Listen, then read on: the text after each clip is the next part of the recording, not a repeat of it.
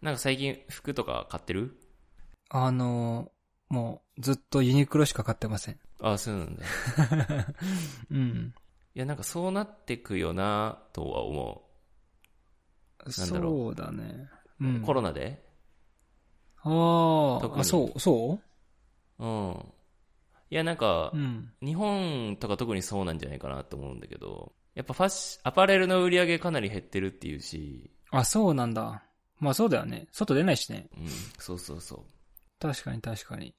今とか百貨店がもう休業してくださいってへえ。東京都が出してるから、なるほど。それで百貨店もやってないし、うんうんうん。まあそういうアパレルショップとかも相当苦戦。まあだからそれってネ、ネットで買ってる人もいるからっていうのはあるかもしれないけど、うん。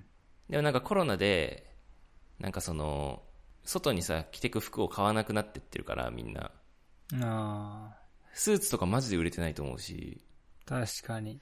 そうそう、リモートでみんな働いたりするから。でも、普段着る服は必要だよねっていうところで、じゃあユニクロでいっかってなってるような、そんな感じじゃないかな。ああ、見せつける必要もないしね。そうそうそうそうそう。確かに。まあでもなんか、うんもう、これはもちろんコロナ以前なんだけどさ、うん。もうオーストラリアに比べて日本めちゃめちゃ、なんか、おしゃれな人多いなと思って、だからあー結構、こう、街歩くのにも、うん。うん。なんかみんな、ちゃんといい服着てるなって。まあ、と東京なんだけどさ、ああいつも思ってて。うんあ。あなんか自分が何着てるのかちょっと気にな、なっちゃってた。ああ。なんかそう大、だよねこれで外出れるかなみたいな。うんうんうん。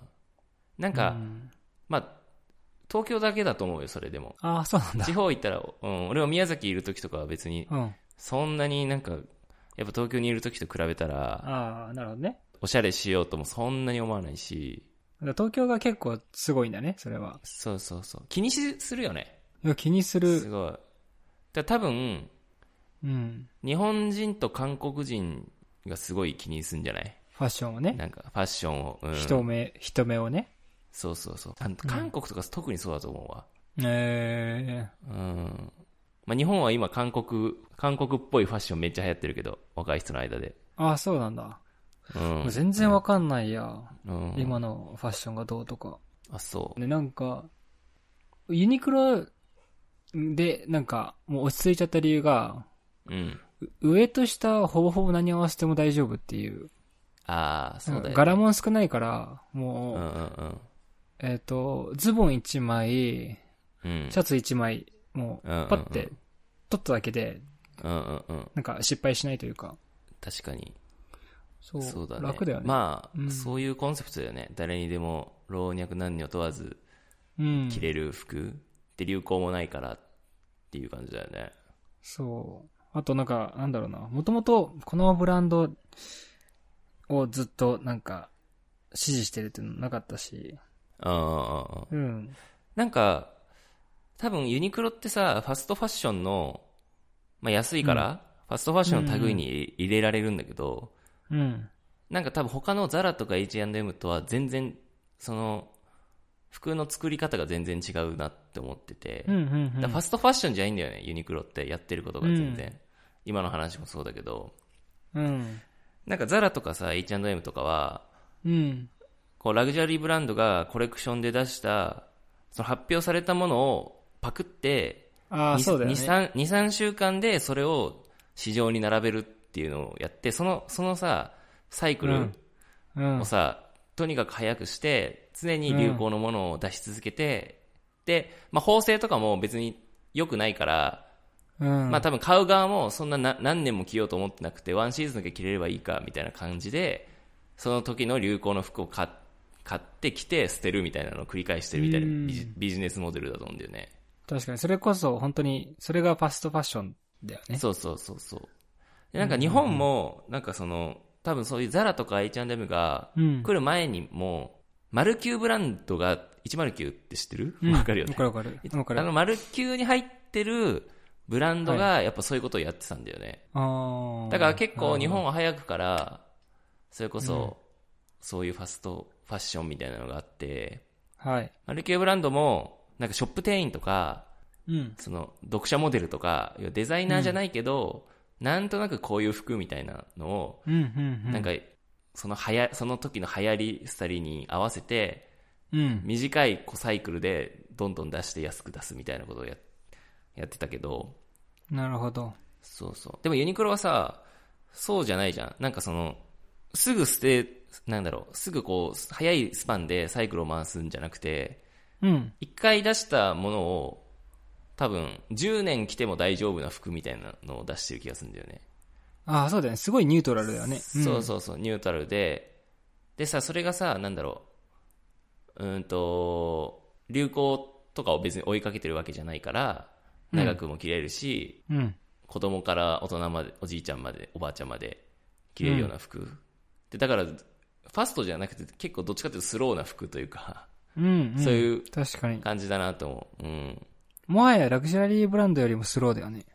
あそうだねうん。そうそうそう。だって10年着れるもんね。ぶっちゃけ。うん。いや、ほんとそう思うで、。しかも、縫製も丈夫じゃん。うん。 T シャツとか全然伸びなくない襟、襟ぐりがあさ。あね、ちょ、ビヨンねっ、てなんない。うん。確かに。そこがすごいいいなって思うよね。なんか、だから、その、コロナで、うん。要は、みんなさ、服を着なくなってる、まあ、着なく、着なくなってるっていうか、その、よそ行きの服をうん。買わなくなってるわけで、うん、うん、なんかそのさ、ザラとか H&M みたいな、その、 見せかけのおしゃれじゃん、ぶっちゃけ。そうん。のう ん。その場その場の流行に合わせて、しかもうん、大してこう、きちんとした縫製じゃなかったり、安い素材でできてるものを、とにかく、買って着回し、着回して捨てるみたいうんなサイクル。要は、確かに。そういうなんか見せかけのおしゃれをする必要ないよね、そもそもって感じやん。今のこのコロナか、なおいて。だったら長く着れる、なんか着心地がいい服買おう。じゃあユニクロがいいよねってなってるのかなって思うから。うん。だからなんか、より、今ほら、H&M とかザラが世界のアパレルで1位、2位だけど、あ、そうなんだ。なんかユニクロが行くんじゃないかって思う。うん。うん、そっか。まあ確かになんか一回来ちゃうとわかるよね。ね。あの、うん。うん。それ、それってすごいなと思確かう。に。なんかあの、違いがわかるぐらい着心地が良かったり、あフィット感良かったり、あ、うんうんうん。あと色のセンスもいいし、なんか、あ、色のバリエーションいいよね。最近特に。うん、そう。いやー、素晴らしいですね。確かに。でも今後多分、ユニクロはもっと機能に行くと思う。へー。いや、なんかその、流行を別に捉える必要はないから、うん、うん、どっちかっていうとそのヒートテックとか、うんその速乾素材とか、うん。うん。なんかそっちの機能にもっと注力していくんじゃないかなってなんとなく思うけどね。そこはなんかまうだー、んこう、開発の余地があるというか、なるほど。うん、確かに。もうなんか、フファンいるしね。そうだね。あとは、そその人たちをもっとハマらせるような、うんうんうん。ね、考え抜かれた。だからもともとさ、その、ヒートテックもエアリズムとかもさ、機能性ああ、そうっね。ていう部分ですごい、なんだろうん。う、ファンが多いから、うん。そういう、なんだろう、ずーっと、すなんかその機能で知られるようなものってもっと増えてく気がする。うんうんうん。確かに。みんなユニクロってなるとさ、ヒートテックみたいな、そうだね。すごい連想されるじゃん。うん。わかるわかる。すごいよね。うん、すごい。そうだね。海外でもそうなんだよね。オーストラリアにあんのユニクロ。あるある。えっと、うん、すごいよ。なんか、拡大してるというか、店舗数増えてってるし、ちょっと高いんでしょやっぱ海外だと。ハイエンドな感じになってんでしょあ全然ハイエンド。高ういん高い。うん。いくらだっけな。えーっと、T シャツで29ドルだから、ああ、だから多分2500 3、円とか。 3倍ぐらいするかも。そうだね。日本と。まあ物価が違うからね。日本と。そう、でオーもストさラ、リアで。うん。製造、その生産コストは同じなわけでしょ輸出しないといけないけど。うん。だからその物流と、うんまあその販販売管理費というか、その店舗、そうだね店舗に払う、うん。人件費と人家件費賃が違うだけで、うん。でも原価家賃はでもなんか東京より安そうだけどね、オーストラリアの方が。あ、そうそう。だから、東京よりも安いし、だから、家賃比率も、原価比率も、うん。めっちゃいいわけさ。あと人件費は、まあ、まあ人件費だよね、こっちは多分高いんけどね。。うん、ちょっと高いね。でも3倍、べけ別に人件費3倍じゃないから、まあまあね。海外の方が儲かってるかもね。海外っていうか、オーストラリアの方が。ああ、そうかもね。 1店舗で考えたら。うん。うん。いやそうまなあ、んだわか、わからないけど、うん。あの、実際、うん。うまくいってるどうのこうのは。でも、店舗数増えてるから、うん。ね、ちゃんとマーケットがあるんだろうね。そうだね。うんちなみにさ、そのさ、ず全然関係ないんだけどさ、話。うんうん。ずっと気になってたんだけどさ、うん。オーストラリアってさ、南半球にあるじゃん。うん。だそね。の、なんかさ、パリコレとかさ、ミラノコレクションみたいなのってさ、うん。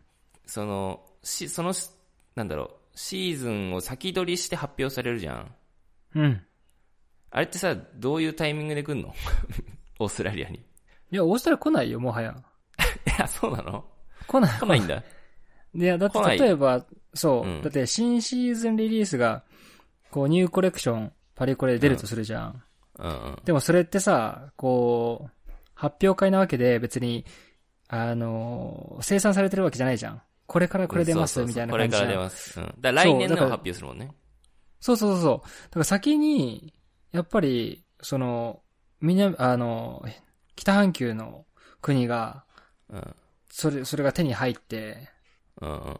で、オーストラリアに来た時には、で、季節が逆だからね。うん。そうそう、半オーストラリアに来た時には半年後だから。うんあだから日本の冬、冬の新ファッションを楽しんでる時、オーストラリア夏だから、あ、そうだよね。半年後になんか、それを着ても、なんかあまり新しい、一番先取り感あ味わえないから、なんでうんこんな高いお金払って、半年遅れの服着てんだろうってなると思う。